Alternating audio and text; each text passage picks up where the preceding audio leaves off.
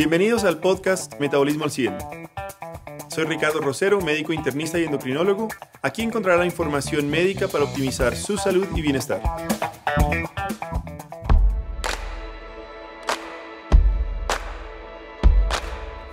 Muy buenos días, noches a todos ustedes. Bienvenidos nuevamente a un capítulo más de Metabolismo al 100.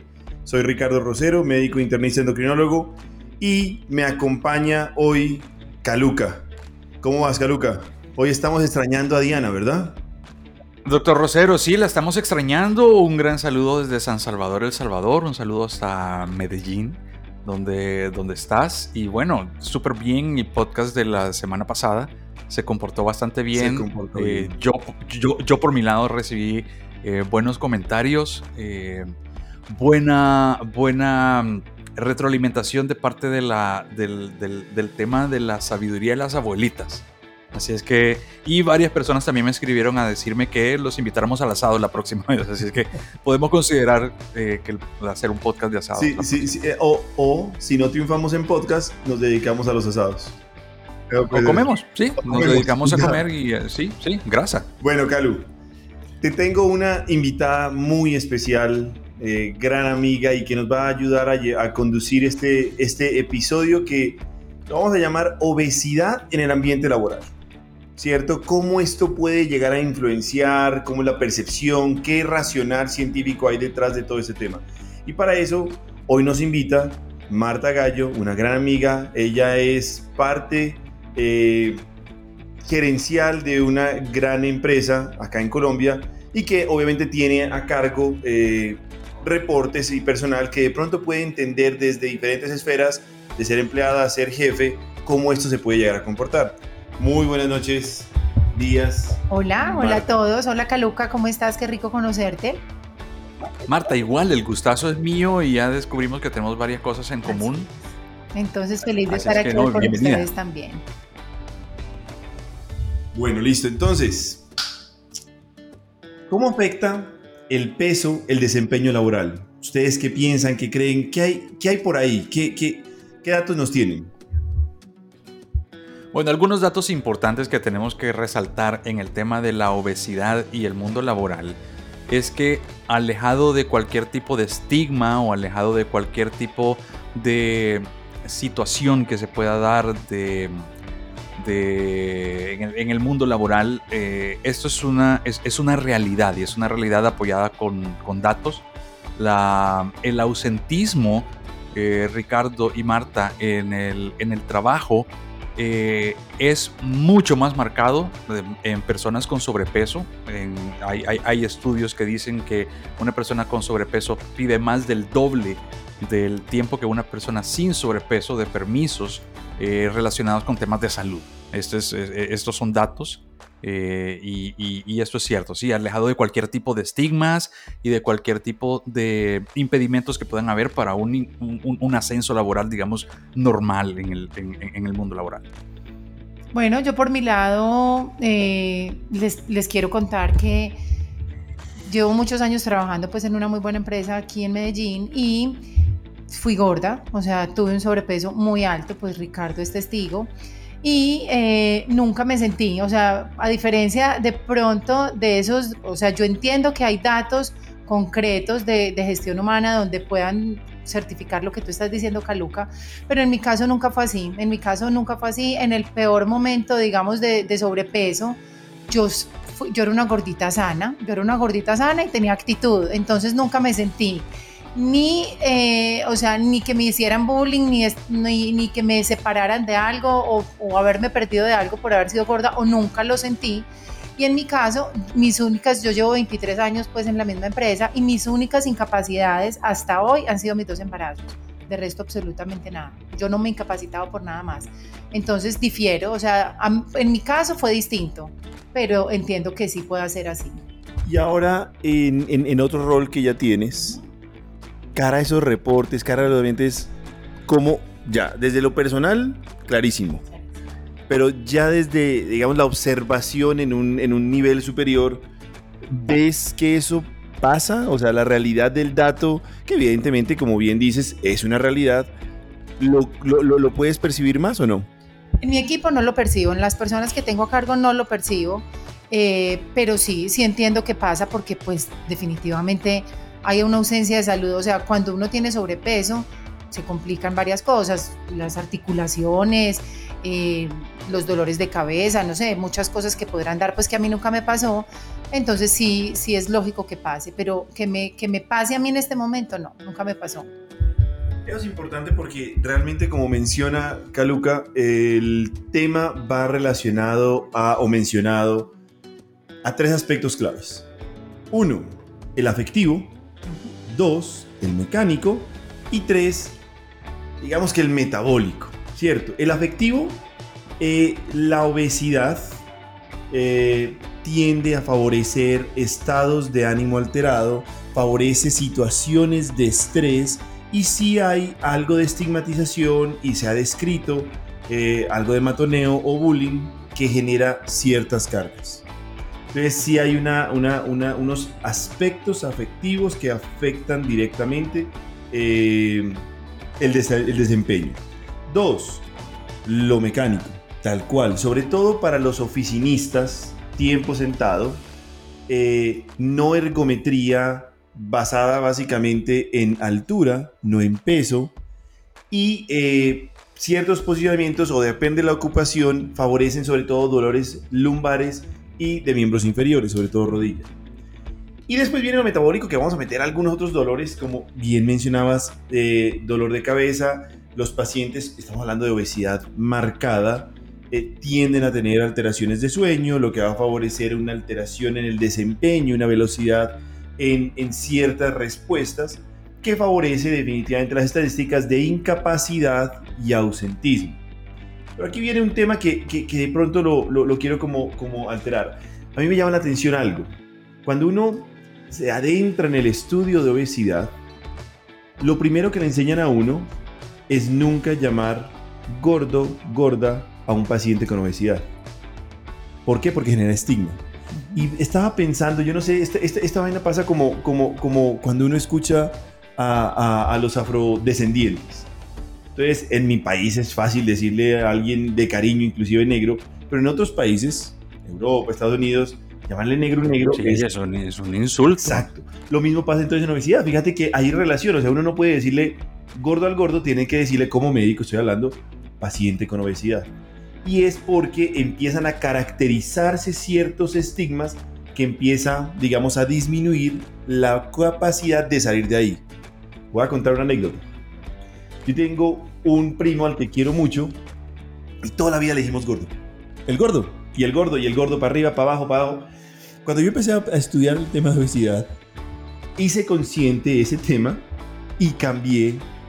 El, o sea, ya dije, yo nunca más le voy a decir gordo y empecé, lo, empecé a llamar por su nombre, ¿cierto? Entonces, voy a decir cualquier nombre, entonces Carlos. Hola Carlos, Carlitos, Carlos, ven y Carlos, para acá, para arriba, para abajo, para... Hasta que un día me detiene y me dice, Ricky, ¿o estás bravo conmigo? Yo te hice algo. ¿Qué le, qué le pasa a usted? Estamos mal. Está... Yo, no, ¿por qué? Es que no me, dejas de, me dejaste de decir gordo. Eso que pues suena de pronto o tierno o risorio, lo que sea, es simplemente el estigma que uno tiene que evitar. Porque, ¿qué es de mí si dejo de ser gordo? Luego yo prefiero mantenerme en esa zona y no darme ese cambio. Que a muchos de nuestros escuchas pueden llegar a sonar ilógico, así funciona ese, ese, ese, ese comportamiento. Y usualmente termina teniendo una caracterización muy integradora del paciente con obesidad. El chistoso, el que reúne, el que lleva, el que propone. Luego ese error se pierde y desde ahí lo difícil de llegar a tener como esa relación con el paciente que deja de ser. Y eso genera presiones. No sé, y, y aquí hago la siguiente pregunta. Todos hemos tenido, los que hemos sufrido de sobrepeso en algún momento, yo estoy ahí, todos hemos tenido un punto de inflexión en la vida. Primera pregunta, Caluca, para vos, porque ya Marta nos, nos, dijo, ¿has sufrido de sobrepeso, obesidad? ¿Sí o no? Sí, claro. Listo, ahora bien. Sí, claro, sí, claro quiero que nos comente, quiero que hablemos sobre ese punto de inflexión. ¿Cuándo decidimos hacer ese switch a cambiar una vida saludable? Ya vos tuviste pues ese, ese escenario de, ahorita nos cuentas cuánto de pronto llegaste a perder. Yo también Caluca, no sé quién quiere empezar o, me echo al agua ya al, traer yo el, tema. Empieza. Dale, dale. El punto de inflexión mía de obesidad, porque yo sí llegué a estar también en obesidad. Al, tío que siempre traigo a colación acá, ¿cierto? Eh, eh, mi tío Claudio, él, teníamos una, una, como digamos, un ritual de ir con mis primos y él que le encanta pescar, entonces nos íbamos en el bote. Y en pleno mar abierto, una, era una mañana, yo obviamente ya me sentía, yo vivía en Estados Unidos, obviamente en mi época de, de, de, inmigrante, la ropa era bastante ancha, ya no se utiliza como ahora, pues que es algo más fit. Entonces yo andaba con, de hecho, la, la, misma talla de Shaquille O'Neal la podía utilizar utilizando yo. Era, era lo, lo, que encontrabas en la venta de garaje, decir la verdad. Sí, básicamente donde compraba Homero, ahí compraba yo.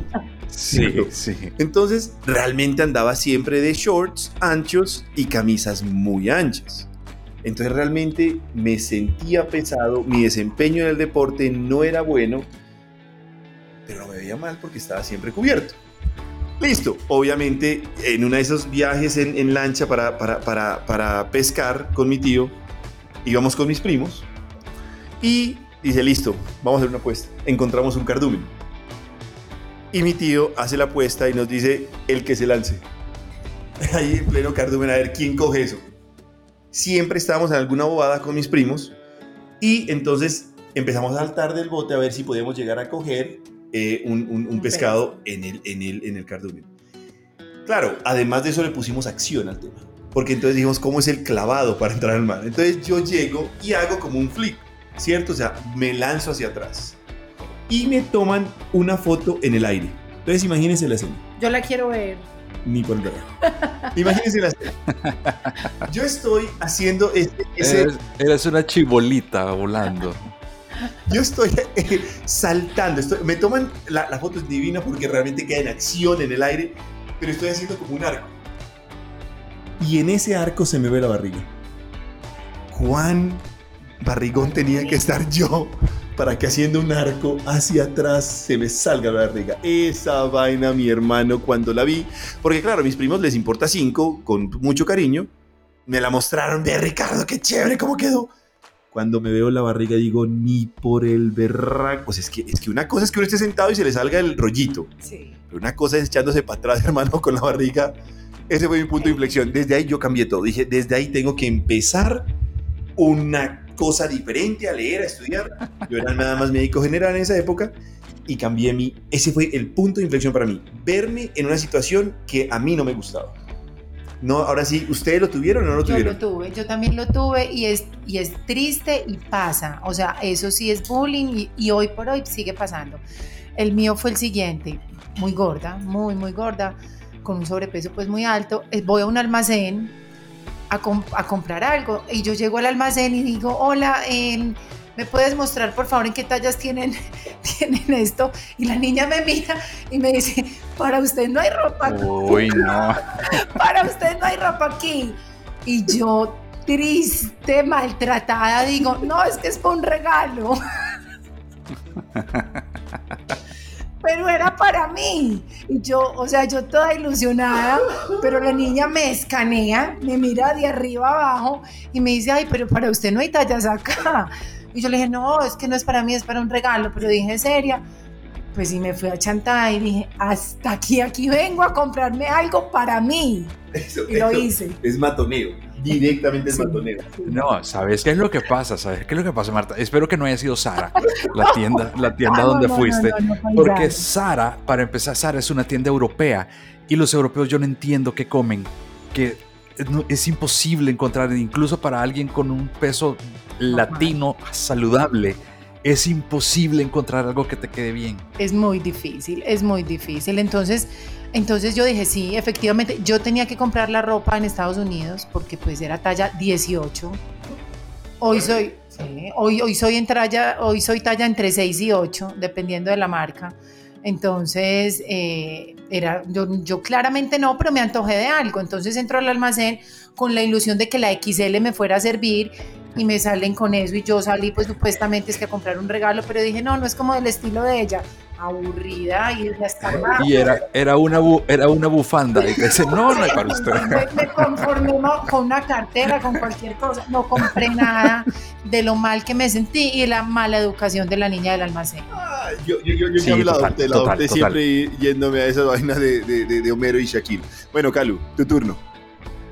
Mira, eh, yo te tengo un tema, yo te tengo un tema que no va a ser para este podcast porque no dormimos ahora pero quizás para el próximo, para el próximo yo creo que es algo que tenemos que hablar.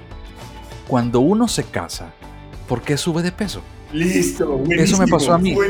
Eso, eso, eso, eso me sucedió a mí y, y te digo, o sea, hay 700 eh, historias, teorías, eh, sabiduría de la abuelita, que es que cuando estás casado aumenta tu nivel de testosterona y entonces el nivel de testosterona hace no lo sigas, que no la grasa la que, la, que me es diferente. Sí, sí, sí, pero, pero ah, sí, hay 700, 700. Entonces yo toda la vida, bueno, vos me conociste, nos conocimos cuando teníamos los dos 19 años y yo toda la vida rayado, flaco. Flaco rayado, me acuerdo, sí, futbolista de... Sí, de, sí, sí, futbolista, deportista, y yo, yo, yo, sí, sí, sí, sí, sí, sí, mira, mira, mira, es, es, soy flaco, ¿me entiendes? Soy, soy, soy, soy, soy, soy flaca, ¿sí?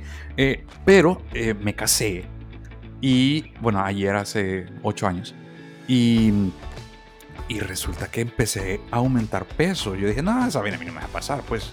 Eh, y empecé a aumentar peso.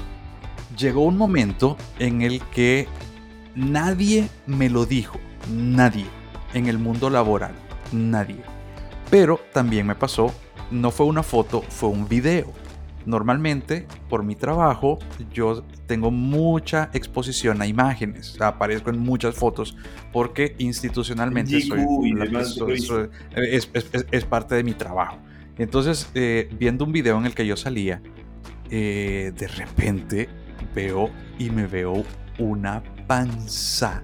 Pero es que no era pancita, no era, no era la pancita agradable, saludable. Era una pipa. ¿Me entendés? Lo que, lo que, lo que, y, incluso la camisa. Hay algo, hay algo que es fatal, que, que, se te vea la camisa entre los botones abiertos. Se llama el signo de rombo. Signo de rombo positivo oh. habla de obesidad ya. Entonces, yo, entonces yo, yo, yo, lo tenía. Y, y, y, en ese momento yo empiezo a ver a todos mis pares, ¿sí? a todas las, las personas que tenían mi misma posición laboral y las personas que tenían una posición laboral a la cual yo quería aspirar. Nadie se veía como yo me veía. Y yo digo, no, o sea, si yo, si yo quiero aspirar a este puesto que tiene esta persona, eh, y sobre todo si tengo que proyectar imagen de mi institución, jamás en la vida se lo van a dar a alguien gordito o, o alguien que se vea mal, porque en realidad no es que me veía gordito, me, me veía mal. Entonces, eh, bueno, comencé dieta, yo en otros podcasts he contado un poco de las, de, las estrategias y de las cosas que utilicé para poder bajar de peso. Bajé de peso. En este momento, eh, la pandemia me ha ayudado a mantenerme en un, en, un peso cercano, cercano. No, tengo sobrepeso. O sea, tengo... Eh, no es obesidad, es sobrepeso.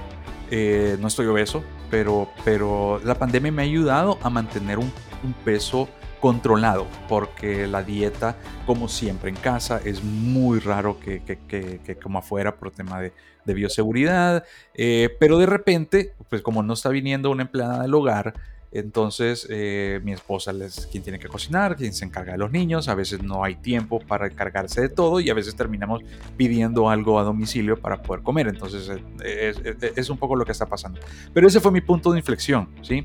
Eh, así es que, nada, eso, eso, eso es. Eso es muy interesante, ¿por qué? Porque sí, eso es importante siempre recordarlo. Siempre hay que recordarlo, ¿por qué? Porque uno tiene que tener un antes y después. La foto que se, que se vende taquillera en las redes para promocionar aquellos polvitos que ya hablamos en el anterior podcast. Ese antes y el después realmente debería recordarse siempre para, para saber cuál es el límite porque lastimosamente en el cerebro hay una cosa que, es como, como un, contador en donde le dice, mire, usted llegó a estar en grasa a este nivel. Y ese contador siempre quiere estar rico. Recuerden pues que básicamente para la economía corporal la grasa es, es, es, es un ahorro. Entonces va a buscar ese punto máximo.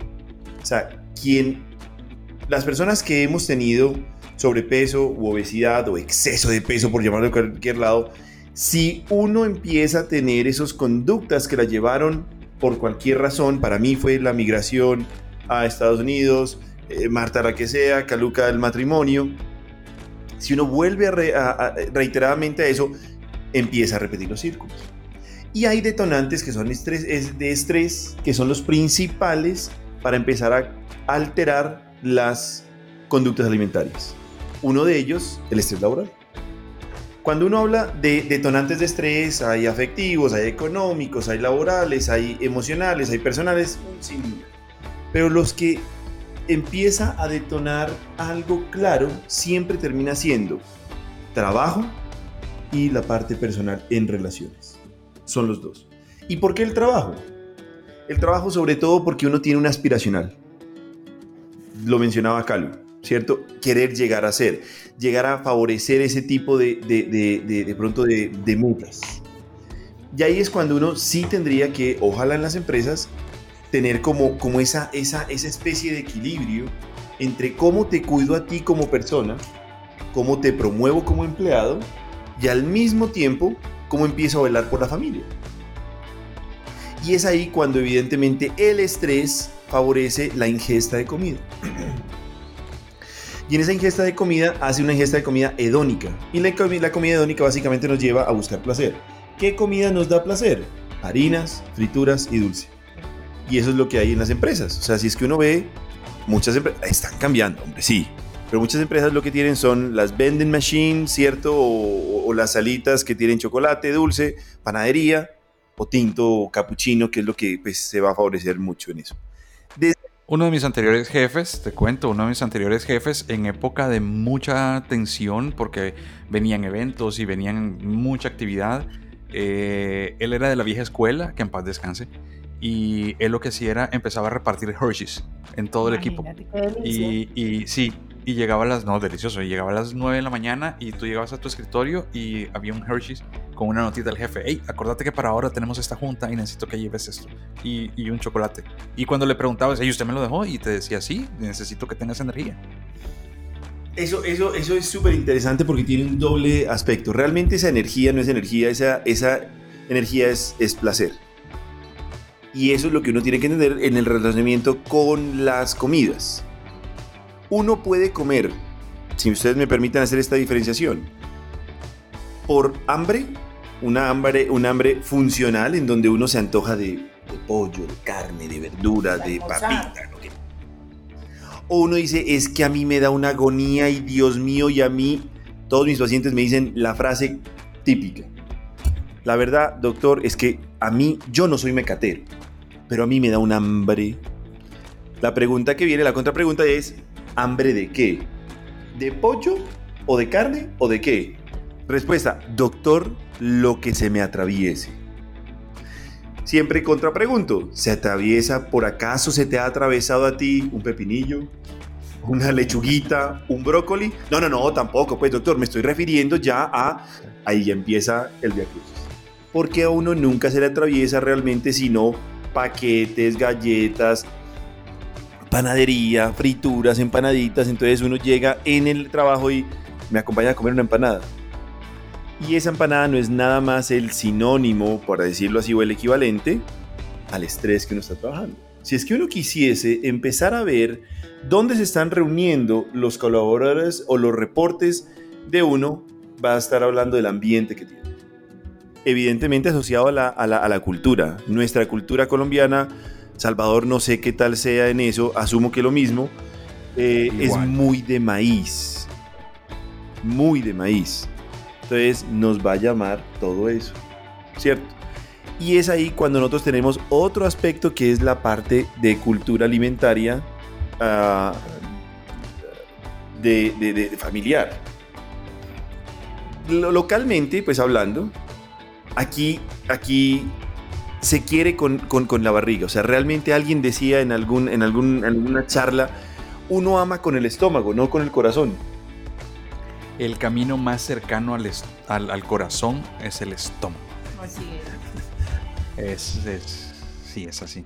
Y es directamente exacto, porque uno, vean, comentario clave, ¿cierto?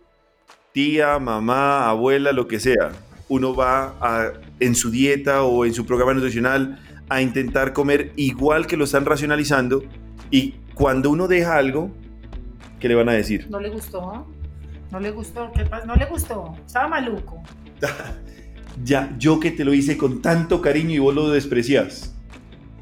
Ricardo, lo que tú dices, eh, esto de, pues, de todos los pacientes a mí me pasó, o sea, es que yo me acuerdo que yo salía de la oficina, pues para mi casa a las 5 y media o 6 de la tarde, y yo quería pasar, parar en cada punto, yo en mi carro, y yo quería parar en cada sitio de comida donde a mí me gustaba, o sea, yo ya tenía como que la ruta de la comida, de la misma para llegar a mi casa, y sabía que aquí vendían unos corazones, pues que es hojaldre, que me encantaban, en el otro era helado, y si yo me y si yo paraba y comía un corazón, también quería después la siguiente a los cinco minutos quererme estar comiendo un helado y así, o sea, era insaciable con la comida, nada me llenaba. Aquí viene el dato. ¿El dato cuál es? ¿Por qué la comida me genera como ese picoteo? ¿Cierto? Eh, grassing en inglés o pastoreo normalmente. Y es nada más porque frente o, o la respuesta que me genera a mí el diferentes actividades para generar placer es muy corta. Les voy a decir rápidamente, hay cuatro formas de generar placer desde lo natural. La más importante, el deporte, seguida de meditación, seguida de sexo, seguida de comer. Comer lo que ya les dije, harinas, frituras o azúcares. Punto. ¿Cuánto es esa respuesta? Más o menos eh, los estudios muestran que el deporte y la meditación profunda, tipo tibetana, pues o sea, no, no la mía, puede llegar a generar hasta de 15 hasta 30 minutos de liberación de endorfinas, hormonas de placer. Cuando uno hace un buen deporte, la buena actividad, uno queda relajado. ¿Cuánto el sexo? Más o menos 30 minutos. Pero es que uno termina de tener ese, ese, ese, acercamiento y a los 3 minutos realmente uno puede hacer lo que sea. Ya vamos a trabajar o seguimos aquí o vemos una película o vamos a... Se acaba rápidamente. La comida, 30 segundos. Luego el experimento clave es compartimos postre. Y uno empieza, no, yo te robo la esquinita. De pronto ayer Calu, que estaba de aniversario y pidió postre, no, tranquilo, estoy a dieta, voy a comerte la esquinita. Y esa esquinita se termina haciendo todo el postre porque la persona con más estrés va a empezar a consumir por esa adicción que se tiene a los azúcares, coma, coma, coma, coma, coma rápido y, y no, hay, no hay fin. Y realmente uno genera también algo de amnesia y esa amnesia obviamente le dice, ¿cuánto comiste? No, poquito, porque es que se recuerda básicamente como el, intento que uno tuvo originalmente de decir, voy a comer poco, no realmente la cantidad. Y eso pasa en el ambiente estresante a nivel laboral. Déjame, déjame, déjame darte un, un, argumento que, me, que me, sucede a mí todo el tiempo. Sí, en época, en época de mucho estrés laboral, sí, sí eh, eh, se, dan esas cosas. No en mí, no en mí, pero, pero sí se da. Pero en, a mí sí me ha pasado lo contrario. En época de celebración, en época en que las cosas te están saliendo bien, en época en que el equipo está respondiendo, en época en que las cosas se te están dando, ¿qué haces? Eh, te vas al bar de la esquina. En, mi oficina, en la esquina hay un bar, un muy buen bar y vamos, vamos todos y normalmente está el after office, el after office de los jueves, el after office de los viernes y vas y consumes cerveza. La cerveza, eh, yo te lo he dicho, no sé qué tanto tiene esto de, verdad científica, pero la sabiduría de la abuelita lo que dice es, eh, la cerveza es pan líquido, es levadura, es harina fermentada, es una, ¿me entendés? es un pan líquido, simplemente que está fermentado y es líquido, ¿sí? Eh, eh, eh, entonces te estás tomando una pinta de pan. Y entonces sucede eso, sucede eso. Aumentas peso porque te está yendo tan bien que vas a celebrar, te estás relajado, tienes un muy buen equipo, te llevas bien con todos. Y lo normal es que hagas este after office. Lo que pasa es que uno siempre, siempre, cualquier celebración es con comida. O sea, la comida está involucrada entonces, en un ambiente laboral, si alguien cumplió años, lo que hacía tu jefe, Caluca, de darte un dulce para que tuvieras energía porque ibas a tener una reunión después difícil, entonces te, te, iniciaba la reunión pues como con un dulce y eras feliz. Entonces, o sea, estamos acostumbrados a comer todo el tiempo. Todo se celebra con comida.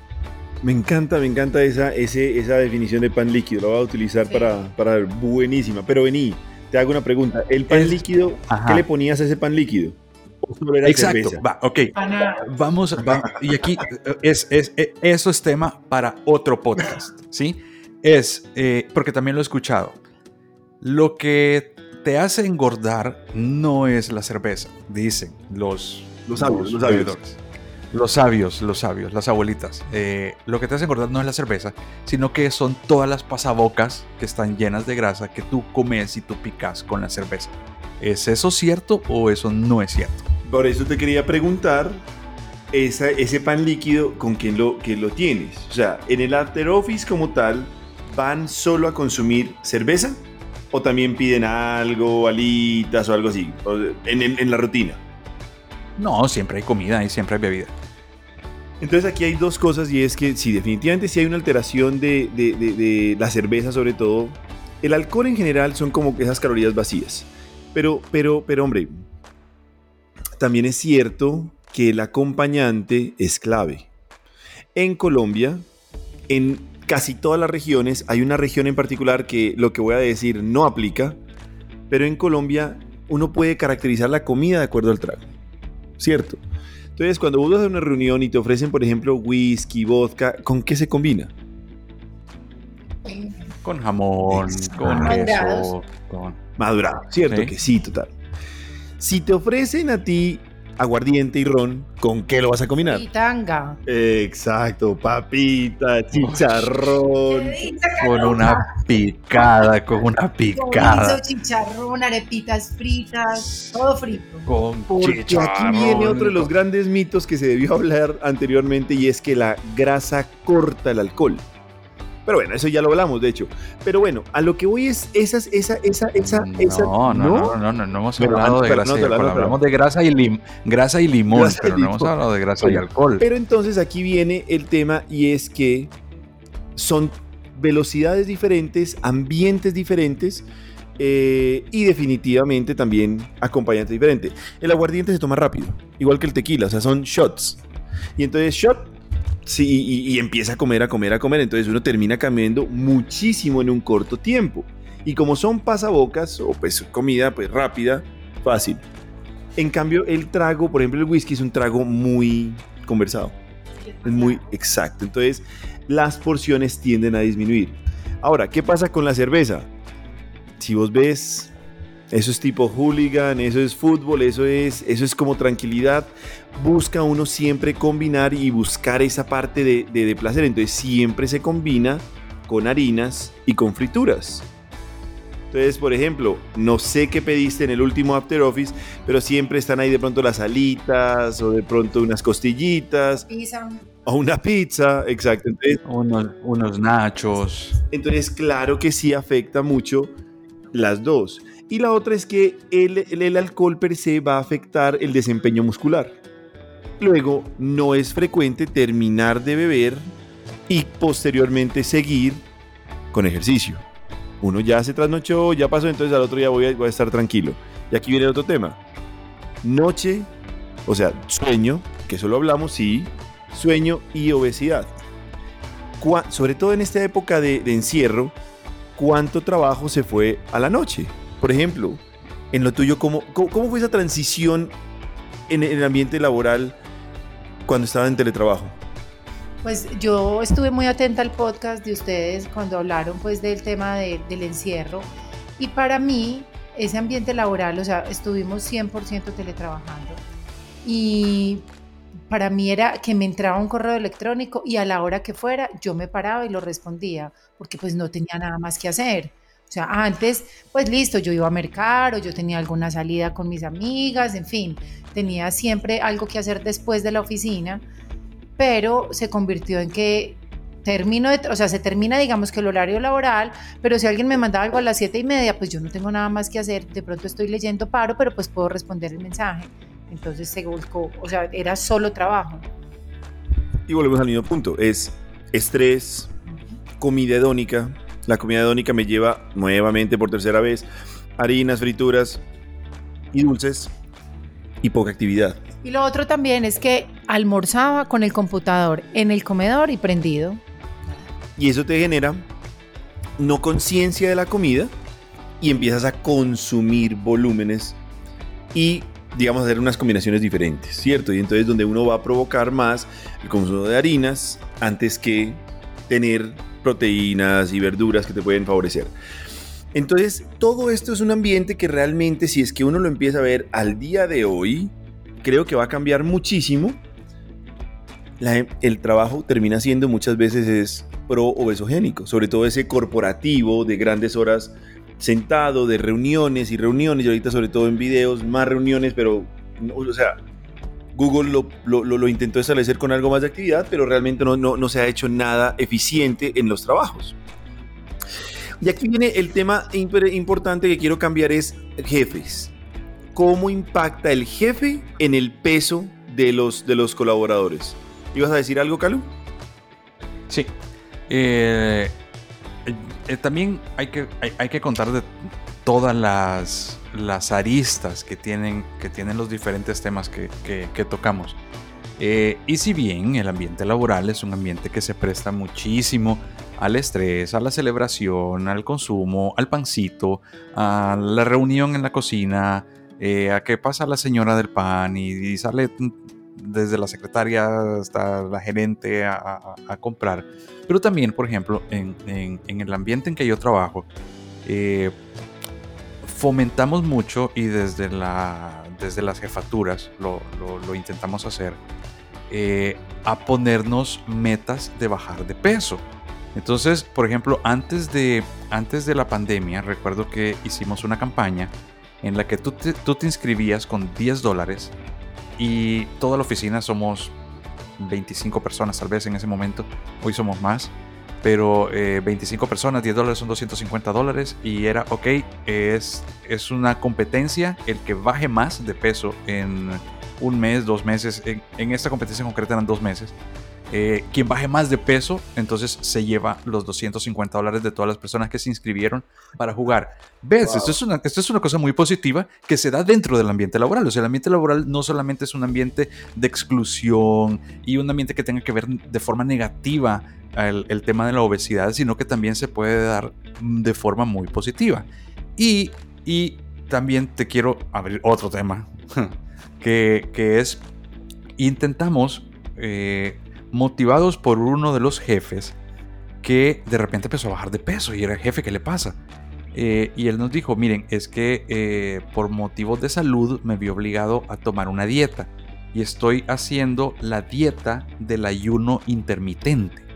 Y entonces varios en la oficina adoptamos, yo lo adopté, investigué un poco, eh, él también nos ayudó con un poco de, teoría y algunos manuales sobre cómo poder hacer el ayuno intermitente.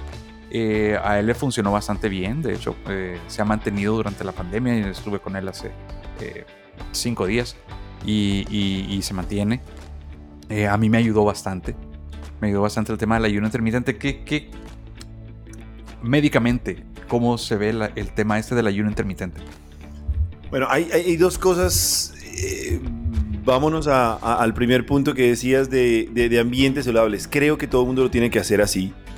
Eh, simplemente como para de pronto, si es que alguien quiere tomar esta dinámica que, hizo Calu en su, en su oficina, hay que ser muy cautos de cómo se hace esas, esas, esas esos intervenciones, porque cuando uno hace solo dieta como única intervención, llega un punto que es el plató metabólico en donde ya la dieta no te sirve y empiezas a sobrecompensar y es ese rebote normal. Y la célula grasa tiende a defenderse, luego lo que baja tiende a aumentarlo un poquito más para la próxima. Recuerden que en principio cuando uno para de comer, el, ese contador metabólico te dice este man está entrando en estrés, en inanición, luego como va a ser cíclico, me tengo que preparar muy instintivo desde, desde las épocas de hambruna, de las épocas de invierno, de hibernación, en donde van a haber periodos de no comer. Luego, ¿qué tengo que hacer yo? Repletarme para aguantar más tiempo. Entonces, eso genera rebotes. almacenar grasa. Exacto. Esas, esas, esos programas de un mes, dos meses, claro, con adivina qué vas a hacer con los 250 dólares. No, mentiras. Pero bueno, básicamente. Mecatear. Mecatear, se los va a mecatear.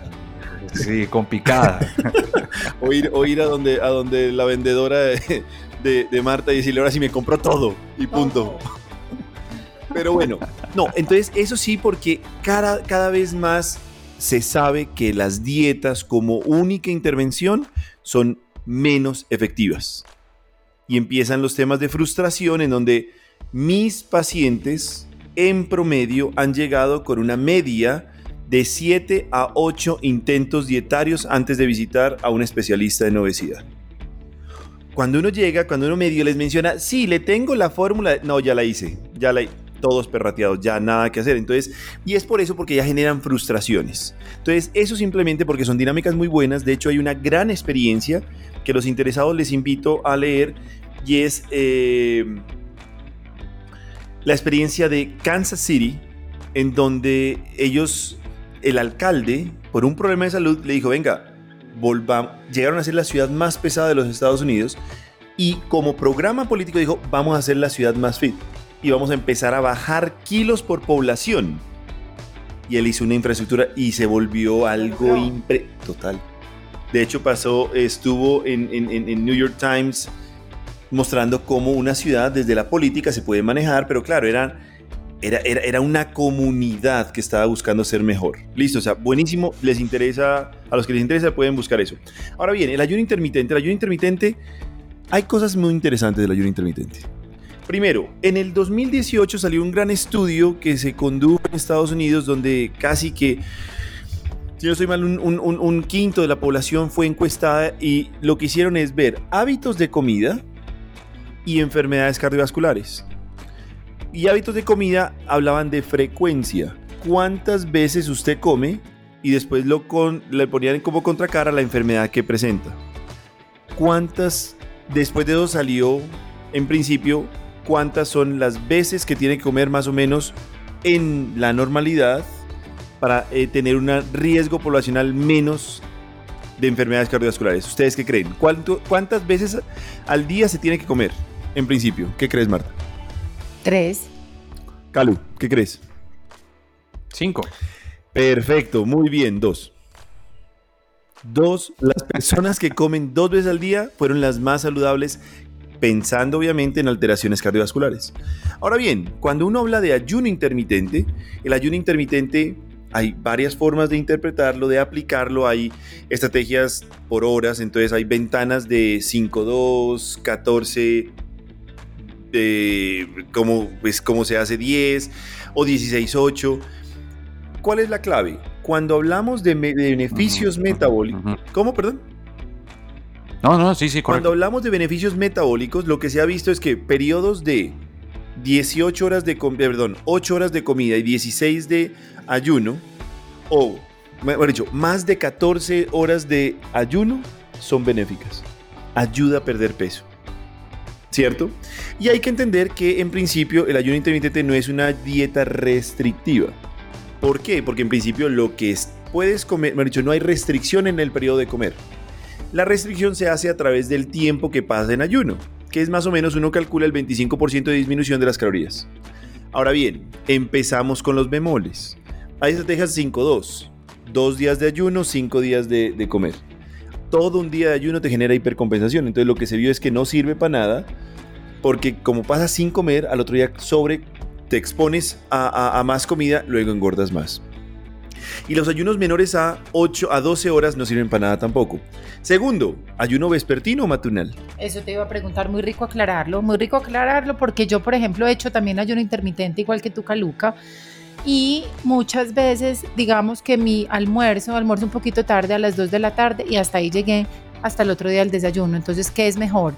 Porque yo tengo amigas que dicen, no, es que a mí me hace mucha falta la comida por la noche, entonces prefiero comerme mi arepa con no sé qué y más bien no desayuno y espero hasta el almuerzo. Entonces, ¿qué es lo mejor? ¿Qué es lo indicado? Por evidencia, realmente lo que buscan es sobre todo evitar saltarse el desayuno. Y es lo que todo el mundo hace. Se ha visto estudios que los que no desayunan tienden a desarrollar más prediabetes. Y evidentemente, desde el punto de vista sobre todo para los estudiantes, uno nunca debería evitar el desayuno, por, digo, sí, evitar el desayuno, porque básicamente es cuando más energía se necesita para esos procesos de memoria, de aprendizaje, igual que la actividad. La actividad, si es que uno empieza a, hacer una, un ajuste de los horarios, lo más activo tiene que destinarse en la mañana, lo menos activo en la tarde. Entonces, reuniones, algo así, la creación se hace en la mañana como tal. Y entonces, de acuerdo a eso, obviamente uno debería desayunar, almorzar y parar. Claro, ahora sí, tiempos de desayuno, idealmente entre 7 a 9 de la mañana. Tiempos de almuerzo, entre 2, entre 1 a 3 de la tarde. Si es que uno almuerza entre 2 a 3, se ha visto en los estudios que es el mejor horario para disminuir de peso. Claro, evidentemente, si yo almuerzo muy bien a las 3, ¿quién quiere comer a las 6? Está lleno, entonces pasa derecho. Y ahí es cuando uno puede empezar a tener unos hábitos que si ustedes ven se asocian mucho al estudio, al estudio americano que les mostré, en donde si uno desayuna adecuadamente y almuerza adecuadamente dos veces, disminuye todos esos impactos. Y en endocrinología, las hormonas existen para activar o desactivar.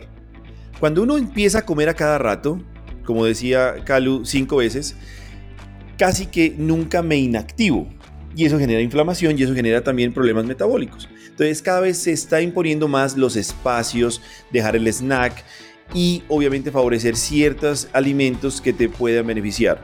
Razón fácil, yo para qué necesito comer harina en la noche. La harina es un camionado de, de calorías. Luego me va a activar el cuerpo entiende que si yo me recargo es para salir a correr. Como que salí a correr y me dormí y uno empieza a tener alteraciones del sueño, un sueño más ligero, un sueño un poquito más lábil, un poco más corto, porque es como, como tanquear el carro para pagarlo en la noche. O sea, no es que yo tanqueo toda la... No.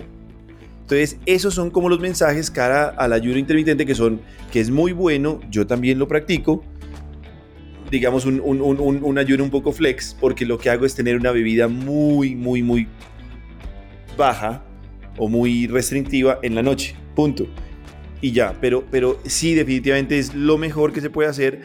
Y vuelvo aquí. No sé si tienen alguna pregunta de eso o hago la pregunta del jefe. No, a mí sí me gustaría como recapitular el tema entonces del ayuno mínimo, o sea, debe ser de 16 horas. 16 a 14 horas, ¿cierto? Idealmente hacer la ventana de comida en el día, no en la noche, que es lo que todo el mundo hace, y al mismo tiempo favorecer tiempos de comida, como les decía, de 6, de 7 a 9 en el desayuno y de 1 a 3 el almuerzo. ¿Cuál es el gran problema? Que la sociedad se reúne en la noche. Eso iba a decir. Entonces es muy antisocial esto. Bueno, entonces, y para que el ayuno también sea efectivo, qué rico saber cuántos días a la semana lo debería hacer. Siempre. O sea, de lunes a, de lunes, a lunes. Porque entonces también la salidita del fin de semana, ¿qué? Ejemplos. Sí, los puentes, sí, los puentes. Ejemplos de la naturaleza. Es que eso les gusta mucho a cierto segmento de nuestros escuchas, ¿cierto? Entonces no es que somos el único mamífero que toma ese tipo de ejemplos, ¿cierto? ¿Cómo se comporta un león, un tigre los domingos? Igual. Igual. El invento, el invento de los días es un invento netamente de, de orden laboral. No existe esta sí, se lo toma sobre todo desde la parte bíblica por otras razones, pero realmente en la naturaleza lunes es la misma bobada que domingo. Yo el domingo tengo que comer o, si, o, tengo que cazar porque si no me, morí, ¿cierto? Entonces, en ese orden de ideas, pues la vaca no deja de pastar ni se va a un centro comercial porque es lunes de puente. O el gorila no deja de seguir haciendo sus cosas simplemente porque es viernes en la noche. Sí, o a dormir más porque es domingo. Exacto, o sea, el caballo no se levanta más tarde solo porque es domingo, de acuerdo. En ese orden de ideas, entender que si nosotros quisiéramos ser lo más simbióticos con la naturaleza, no existe el calendario. Y aquí viene el tema de gran frustración y es que, ¿por qué yo no bajo de peso si yo me porto muy bien? Pero ve, yo hago ejercicio, yo duermo bien, yo como muy bien, ¿Cuándo? De lunes a viernes, todos los días. No, no, no, no, no, no. Todos los días también incluye fin de semana. Ah, no, es que si hay domicilio. Es que nos da pereza de verdad cocinar, entonces pido domicilio. No, trasnocho. Es que el viernes me, me pegó unos traguitos. No, es que a veces también entonces empiezan a haber tantas confusiones que el cuerpo entiende que simplemente va a tener cinco días de restricción, dos días de superávit. Entonces el cuerpo simplemente se abastece porque sabe que lo van a maltratar, entre comillas, desde el punto de vista calórico, los demás días. En ese orden de ideas uno no debería considerar los puentes. Tiene, ¿cuál es la mejor dieta? La que uno pueda adaptar al estilo de vida. Porque eso no puede ser un programa de tiempo porque a veces cuando se termina, regalo. Esa, esta conclusión de la mejor dieta es como la de la, la cerveza que es pan líquido, perfecto. Tal cual. Gran mensaje. Ya tenemos, tenemos dos highlights, ¿no? Del podcast. total. Así es. Totalmente. Bueno, yo creo que con esto damos por, por cerrado, vamos, damos por terminado el podcast porque creo que el tema da para muchísimo Yo quiero hablar más. de jefes. O sea que el próximo vamos a hablar del jefe. ¿Cómo se comporta un jefe con alteraciones de peso versus aquel jefe deportista? Y no se imaginan el impacto que tienen los grupos. Pero bueno, lo Sí, definitivamente. El, el- el- el- jefe y el, y, el, y el líder, ¿no? Porque no es lo mismo el jefe que el líder. Eh, en, en las familias, si los padres normalmente hacen ejercicio, los niños eh, están fit, o, o- o los, los- los- los hijos, ¿no? No necesariamente niños, están fit. Pero te quería, te, que- te quería decir, yo me quedé con las ganas de preguntar, y no sé si, si, si ya eh, aplica esta pregunta para Marta. Eh, hablamos al inicio del, del podcast que en realidad el tema de la obesidad en el trabajo se tiene que ver desde, de- desde el punto de vista de la productividad de una persona y no, desde el, y no desde el punto de vista de una discriminación simplemente por cómo te ves o cómo estás. eh, eh, hablamos que habían datos que científicamente decían que los obesos normalmente eh, eh, tienen, tienen, tienen más días fuera de la oficina por, por temas de salud. Pero esto es si lo ves desde, desde el, gerente hacia abajo.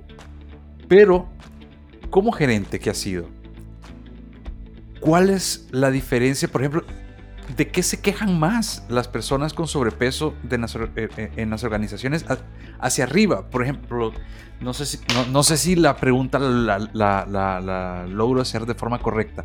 Eh, por ponerte un ejemplo, hay personas dentro de, las organizaciones, personas con sobrepeso, que pueden decir, no, es que eh, como yo soy el gordito, entonces eh, a mí me, encargan la celebración de los cumpleaños y yo no quiero porque no, no me gusta eso, ¿sí? O, o- o, no sé, no sé, hay, hay, hay, hay muchas estigmas, se quejan de estigmas eh, de las personas con sobrepeso. Sabes que, pues en mi caso no caluca porque hay un dicho y es tal cual y es que el que ha sufrido sabe compadecer. Entonces yo ni discrimino, ni, ni pongo, ni doy mensajes con respecto pues al sobrepeso ni nada de eso porque es que yo lo tuve y yo en el, en el, pues en el espacio laboral siempre tuve la fortuna de que yo nunca me sentí discriminada. O sea, yo ahorita le decía a Ricardo, yo, tuve, yo siempre he tenido actitud gordita o no, siempre había tenido buena actitud, entonces yo nunca me sentí discriminada, me tiro duro, o sea, yo ya sola sí me hago mis juicios y me pego mis castigos y me miro al espejo y me doy duro, pero que yo me haya sentido discriminado, que lo haya sentido porque pues posiblemente sí, sí se podían referir a mí es como la gordita que está allí o en fin, o sea, sí pudiera pasar, pero yo nunca lo sentí. Entonces no lo hago porque el que ha sufrido sabe compadecer. O sea, es un tema es un tema profundo que uno ya tiene su uno ya está tratando de librar su propia la batalla con el sobrepeso, como para que la gente pues al lado se lo esté recordando. Pero aquí viene un tema que sí está escrito, está escrito, está estudiado, está analizado y es paciente con obesidad. Tiene menos posibilidades de conseguir el mismo puesto que uno sin ella. Segundo dato, paciente con obesidad tiene menos chance de ascensos que un paciente sin ella. ¿Cierto? Sí, ya ves, es por eso es que yo tuve que bajar de peso. Exacto, exacto. Y la otra es la calidad de, de, la confianza que genera delegar eh, responsabilidades principales. El paciente con obesidad tiene menos chance de, tener papeles protagónicos en delegación que, el que aquel, aquella persona sin obesidad. Luego, ese estigma laboral es muy importante. Claro, mencionas muy bien. Quien lo padece sabe compadecer, pero la realidad es otra. Y la realidad, sobre todo de acuerdo a la cultura, sobre todo las culturas como las nuestras tan visuales, generan mucho estigma. Y esos son detonantes muy claros. Y se ve también, sobre todo, en, en la adolescencia, donde es un cambio de identidad tan fuerte. Y lo mismo, yo me sigo metiendo con los jefes. Los jefes con sobrepeso o con obesidad tienden a ser más rudos en su trato que aquellos que no lo son, simplemente por un tema que le hace la conciliación del deportista. Ese deportista tiene cierta, cierta particularidad de, de hacer más equipos, el otro simplemente de generar mandatos. Que es esa diferencia que a veces uno como que la ve muy de coach, jefe, líder y todas esas cosas que inclusive hay Cristiano Ronaldo, Messi, todas las pendejadas que dicen ahí.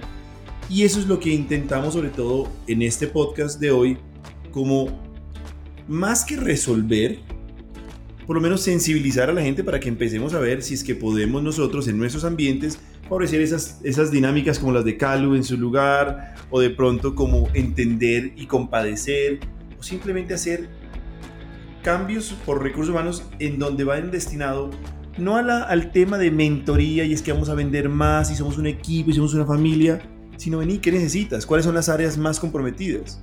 ¿Qué áreas de mi empresa se comprometen más? Por ejemplo, cuando yo trabajaba en el tema corporativo, en una farmacéutica, yo siempre pensé que los más maltratados iban a ser los de finanzas, y porque ellos tenían que hacer el, cierre.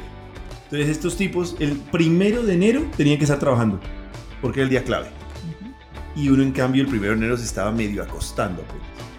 ¿Cuánto eso afecta? ¿Cómo afecta esa disrupción familiar simplemente por el trabajo? Y ahí es ojalá llegar a individualizar y, ojalá para los que nos escuchen y sean jefes, empezar a sensibilizar a nuestra gente y enseñar a nosotros del estigma, que creo que son mensajes claves. No, buenísimo, buenísimo. Mira, este tema, este tema da para 60, 60 subtemas. Eh, hablando de esto, yo me acabo de acordar de un caso que nos pasó en, un trabajo en el que yo estaba y había una gerente que era una, mujer en los tal vez early 50s, de 50 tempranos, y esta persona era jefa de una mujer de la misma edad. La diferencia es que la jefa era eh, freak del ejercicio, sí, estaba súper fit, y la otra persona, digamos, la, la subyugada, era, era gordita, y en un momento ella, ella me lo dijo con mucha desesperación y me dijo, no, yo necesito hacer ejercicio porque esta jefa me está pasando por encima y ella lo que vende es cuerpo, ella vende imagen y yo no. Y se puso a dieta, se puso a dieta, hizo ejercicio, no bajó, pero... pero lo intentó. Pero, pero lo intentó, identificó, no lo sé, yo, yo en su momento no le di mayor atención y dije, no, no creo que tenga razón porque no me, no me lo parecía. Pero, pero ella, sí lo consideraba y terminó dejando la organización por problemas con su jefa y, y, ella todo el tiempo achacó a eso, a que fue un problema de imagen. Sí, es que uno, uno cuando tiene sobrepeso, uno no se siente bien con uno mismo. O sea, la figura que yo estoy viendo en el espejo no es la que yo quiero ver, pero pues las ganas de comer, la mente, la ansiedad, pues lo que, por lo que esté pasando la persona, el estrés, es más potente y me, y me obliga a comer. Pero que uno se mire y uno diga, pues esto es lo que yo quiero verme y así quiero proyectar y así quiero hacer negocios. No, Déjame preguntarte algo. Sí, pero sabes, también es, es, es, perdón, es, es, un tema de autoestima, creo yo, porque da lo mismo que sea gordita contra una fit a que, a que una tenga el pelo espectacular y la otra tenga el pelo corto y por eso la, persona con pelo corto se siente más, más, más, intimidada. No, esa es, un, esa es una premisa de, de, de estigmatización. Lastimosamente la sociedad sí está discriminando. Luego no da lo mismo. Habla, mejor dicho, yo, en, ciertos momentos. Decía, no, esta vaina del racismo, sobre todo el anterior año, que hubo tanta vaina que hasta la pobre Aun Jemima en los pancakes se quitó aquí en Colombia porque una, una, una, una vaina súper pesada de eso, que uno dice, ya esto es ridículo, yo no lo siento, o sea, porque, claro, porque es que yo sí me relaciono con cualquier tipo de colores sin ningún problema, entonces uno habla desde la ignorancia, cuando uno está expuesto es que ve y la, y la, y la data internacional muestra eso, luego hoy por hoy sí tenemos, no, da lo mismo ser así o asá, no, lastimosamente los que eligen sí tienen mucho que ver. Y aquí yo entonces quiero hacer estas preguntas que tal vez van a ser siendo de cierre. De cierre. ¿Cómo cambia el ejercicio de Marta en el antes y el después? O sea, bien, ya sabemos que tuviste un exceso, que ahorita estás súper bien, pero eso, ¿cómo, ¿cómo, sientes que cambia en el día a día tuyo, en tu lenguaje, en ese, en ese, lenguaje, en ese diálogo interno y externo? Lo que pasa es que ya uno se ve, ya uno se mira en el espejo y ahora sí me gusta lo que estoy viendo.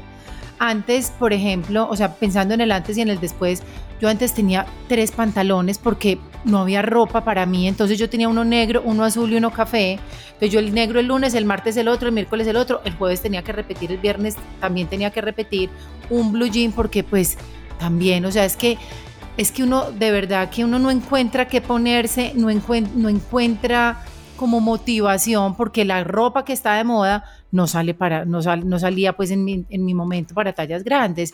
Entonces es lo mismo, entonces yo me miro al espejo, no encuentro qué, ahora, ahora en el, en el hoy uno se siente bien, uno se siente que la ropa le luce, se siente que me puedo poner una correa, no me siento cansada, no me siento los pies como un par de ladrillos, entonces como que me miro al espejo y esa sí, esta era la Marta que yo quería ver y no la otra. O sea, la otra me aporreaba, me tiraba duro en el espejo. Hoy las mujeres somos muy críticas y, pues uno, sí se sigue viendo pues las cosas con las que no está conforme, pero ahora todo, yo siento que las cosas me lucen, que me siento contenta, que no sé, sale uno con una actitud distinta, sale una con una actitud distinta, a pesar de que yo siempre he tenido buena actitud, inclusive pues en mi, en mi peor momento de sobrepeso, pero uno se siente como que va a, rayar, a arrasar más, o sea, se siente como más empoderado.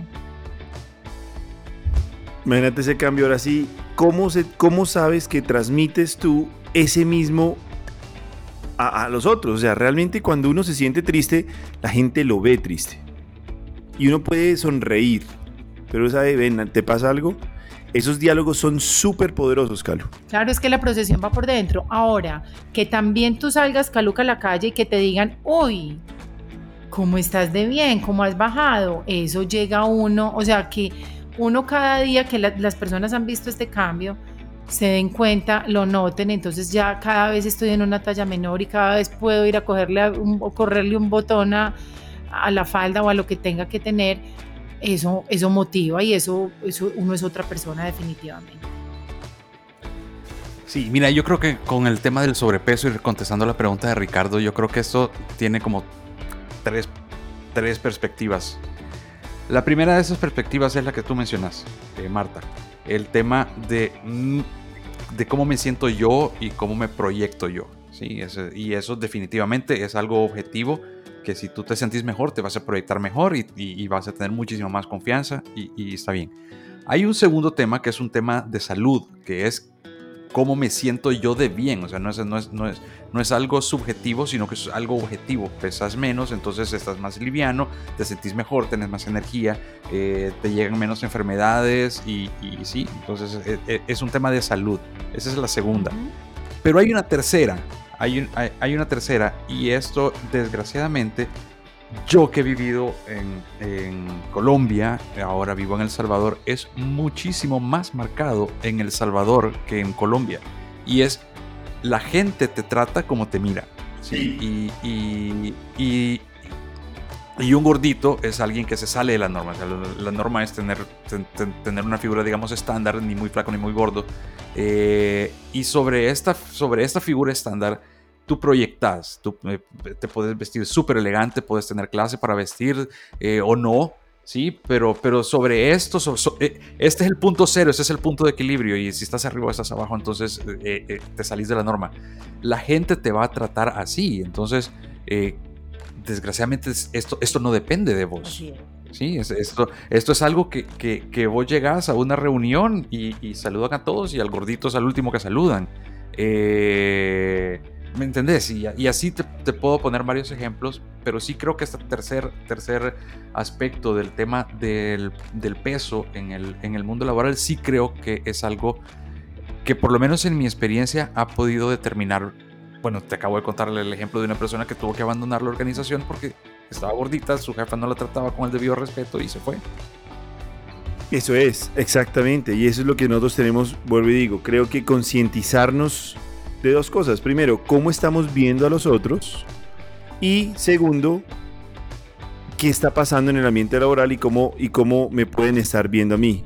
Para terminar haciendo ese enlace de mi momento crítico o del determinante o de, inflexión que nosotros eh, lo contamos. Y segundo, cómo puedo ayudar a esas personas para tener de pronto unos desarrollos mucho más adecuados y unos desempeños favorables para la empresa desde la salud corporativa.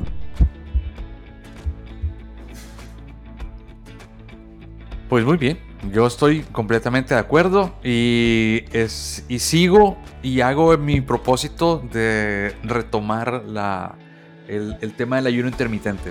Creo que me va a servir, me va a servir muchísimo. Y nada, pues tenemos ahora y cinco minutos de podcast y yo creo que tenemos que ya cerrar. Nos vamos yendo y yo también quisiera como para todas las personas que, que oyen el, el podcast, es dejarles como un mensaje de empatía, porque de verdad que, que, se sufre, o sea, se sufre cuando uno no se está sintiendo bien con uno mismo. Entonces, pues tratarse de poner en los zapatos de la otra persona y ser muy empáticos. Marta, ¿cómo perdiste esos pesos? ¿Dos qué? Esos kilos, ¿cómo los perdiste? Esos, ese montón de kilos. No, pues aquí con el doctor, ¿cómo les parece? ya. parece caluca? Eso, eso es lo que nada más quiero cerrar. con eso ya, voy a cerrar. Punto. Después hablamos de cómo se lo Lo único malo es que hoy la comida fue helado. Ay, gana esta. bueno, de verdad, entonces, muchas gracias a todos. Muchas gracias, Marta, por aceptar esta invitación. Calu, como siempre, un placer. Estamos nosotros en contacto y los esperamos a todos ustedes la próxima semana con un nuevo capítulo de Metabolismo al 100. Buena onda, buena vibra, adiós. Chao, chao.